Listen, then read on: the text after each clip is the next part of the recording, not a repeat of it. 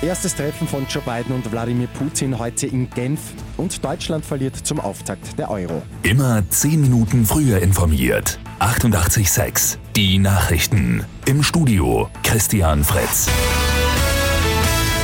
In Genf kommen heute US-Präsident Joe Biden und der russische Präsident Wladimir Putin zu ihrem ersten Gipfeltreffen zusammen.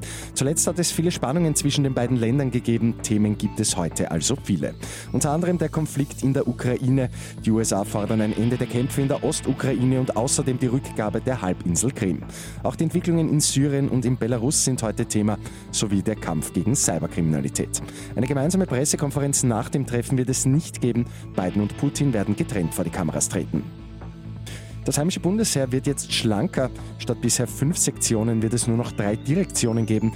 Die Verwaltung und die militärische Führung werden getrennt. Der Generalstabschef bekommt künftig eine Doppelfunktion.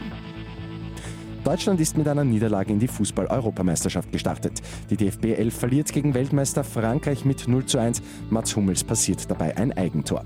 Bundestrainer Joachim Löw ist aber nicht nur unzufrieden. Durch ein Eigentor zu verlieren ist natürlich zunächst mal, was das Ergebnis betrifft, äh, enttäuschend. Auf der anderen Seite muss ich sagen, waren wir wirklich auch gut im Spiel.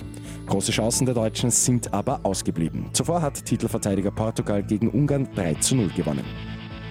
Und die Kinderkrebshilfe lädt heute wieder zu einem Flohmarkt. Die gute Nachricht zum Schluss. Der Erlös kommt dem Verein und seinen Projekten zugute.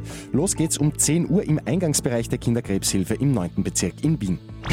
Mit 886 immer 10 Minuten früher informiert.